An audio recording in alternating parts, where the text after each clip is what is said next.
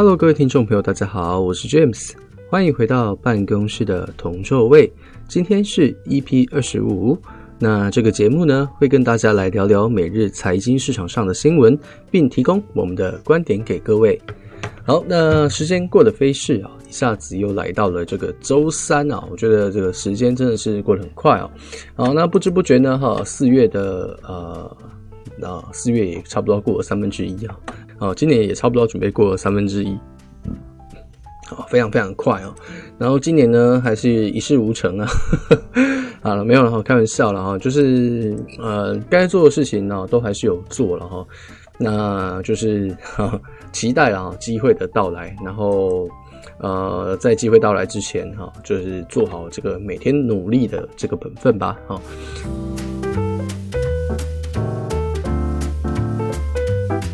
好，那昨天的话啊，昨天这个美国股市啊啊，稍微有一点获利了结的一个迹象啊。那在先前的节目，我们也提到说啊，美股的价值或者说它的整个走势，其实都已经来到了一些历史的高点。好，那这个投资人的心态也是很正常的嘛。所谓说啊，在这个行到一个最高最高的一个峰值的时候，我们都会担心啊，我们做多啊，或说我们看多哦，会不会正巧就买在一个最高点哦？所以随着这个价格不断的向上拉抬啊，哦，那很多投资人呢，哈，也开始有点畏畏缩缩啦，或者说啊，开始去做一个啊止盈出场的动作哦。那这些其实都算是还蛮合理的迹象，好。那那在这样的一个呃心理预期之下呢，哦昨天美股也是稍微啊、稍微回档下来，哦，但整个回调下来的这个幅度都不是特别的大，哦，大概就是介于哈、哦、这个零点零百分之零点零五哈到零点三之间哈，波动真的都不是太大，好，那在个股方面的话呢，哈，昨天这个 INF 的。啊，昨天 INF 的这个经济预期啊，是稍微有啊，把这个世界啊，把这个世界的呃经济复苏啊这一块啊，慢慢的啊，慢慢的上调一些数值。好，那在这样的影响之下呢，哈。一些航空股啊，跟这个游轮啊，哈，受到先前疫情所拖累的股价啊，也慢慢的啊重新上涨。哦，那先前估值比较高的啊，说价格比较高的科技股，那或者是啊，或者是这个能源股呢，哈，则有所下跌。好，那总体来说啊，昨天道琼工业指数下跌了九十六点九点，啊，那跌幅将近百分之零点三，收在三三四三零点二四。标普五百下跌了三点九七，跌幅百分之零点一，那收了收呃收在四零七三点九四哦。纳斯达克下跌了七点二一点，啊，跌幅零点零五，那收在一三六九八点三八。那费半则是下跌了三九点三三点，啊，跌幅一点一九，那收在三二六六点幺零。好，那从这个刚刚的呃这样的这个呃变动，好，我说这个复盘的数值来看哦，哦，整体来讲啊，跌幅都不是特别的深。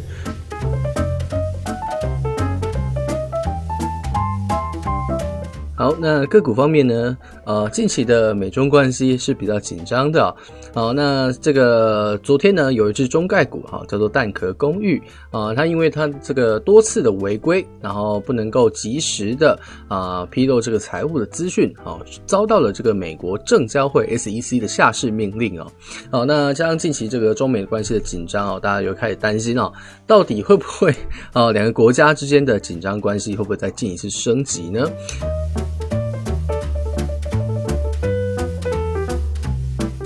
然后呢近期比较火热的这个社群软体 Clubhouse 啊，打算啊发动了这个新一轮的。啊，新一轮的募资，好，那大家其实还是可以去注意说，哈，像 Clubhouse 啊，它后续这个上市啊，或者说交易的一个机会。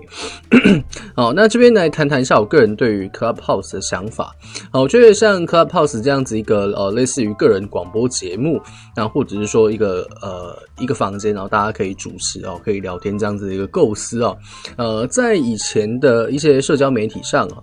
呃，也不说社交媒体哦，应该说社交软体上，呃。算是一个蛮少见的一个概念哦。哦，那像现在科技越来越发达哦，你只要有一些比较创新的点子哦，或者说呃呃，或者说一些从来没有做过的一些商业模式哦，都很有可能呃会是一个呃，比如说新兴产业啊，或者说一个创业的一个契机。好，那像 James 我自己呢，我昨天在节目中有提到，我是一个呃 比较需要大部分时间啊，比较需要多时间去独处的一个人。好，那其实我自己也并不是特别的喜欢用，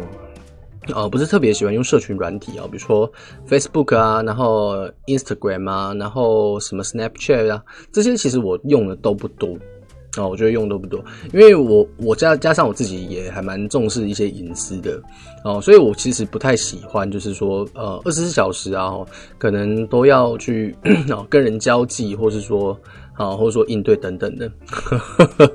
啊，所以简单来讲，我个人比较内向啊，然后也比较自闭一点。好，但是呃，如果说 Clubhouse 后续啊可以帮我赚到钱哦，那当然我也是还蛮乐意的，就是了。好，那重点就是说啊，因为 Clubhouse 还没有上市啊，哈，那也不知道说啊，确切来讲啊，这间公司的估值到底是怎么样？哦，那如果是啊，你有打算，好，你有打算成为这个 Clubhouse 的股东之一的话，好，那后续上市的消息是你一定要去追踪的。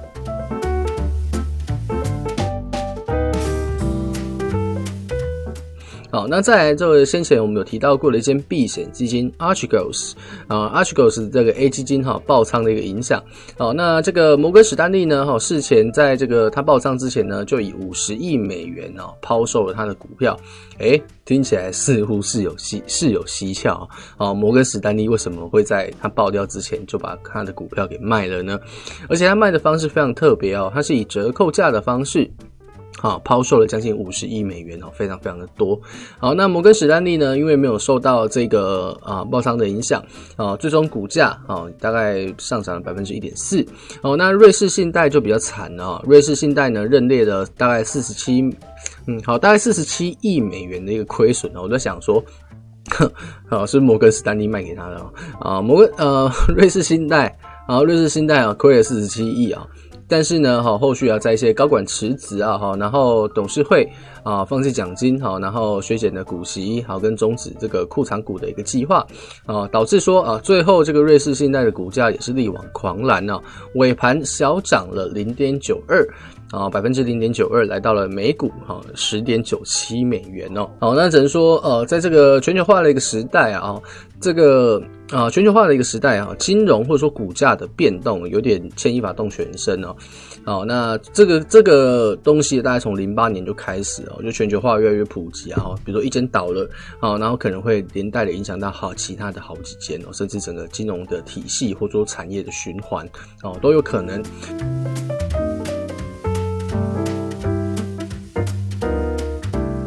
那最后呢，稍微再补充一下，啊，这个亚马逊的执行长啊，贝佐斯啊，贝佐斯呢，哈，他在昨天呢公开表示支持美国提高的企业税啊，然后支持拜登政府在美国基建设施上的大胆投资啊。那亚马逊最终是下跌了零点零九。好，那亚马逊呃股价下跌，好，其实我并不是很意外哦，但是它下跌的幅度，坦白讲，真的不大。哦，真的不大，就一点点。哦，那我们还是老话一句哦，回归到这个公司的本质上。啊，回到这公司的本质上。呃，亚马逊仍然还是一间非常赚钱的公司哈，甚至在昨天的这个富比士啊富豪排行榜里面，贝佐斯还是连续蝉联了这个首富的一个位置。啊，所以我认为，其实亚马逊股价小幅回调，哦，也有可能是一个低多介入的一个时机。哦，那虽然说美国提高了企业税，啊，但是我们要往另外一个方向去想。好，贝佐斯他也赞同美国的基建设施嘛。好，那如果说啊，美国的基建设施真的啊，真的啊完工，或者说啊，真的有一个啊，比如说公路啊越来越普及啊，或者说越来越呃效能越来越好，那对于亚马逊的营收来讲，仍然是一个比较好的消息嘛，对不对？像很多人都在亚马逊上购物啊。好，那如果基建设施越完善，是不是代表说？啊，是不是代表说亚马逊啊，它在配销上，或者说它在运送成本上，可以再进一步的降低，或是可以进一步的去提高它的效率？啊，所以这个对它的营收来讲，仍然是一个比较好的消息。好，哪怕美国要加税啊，但是它或许它的营收上哦是可以去补足这这个加税的一个不足哦。啊，所以我认为哦，其实回回推到它公司的业务本质，或者说它赚钱的能力，亚马逊确实还是一个不错的投资标的。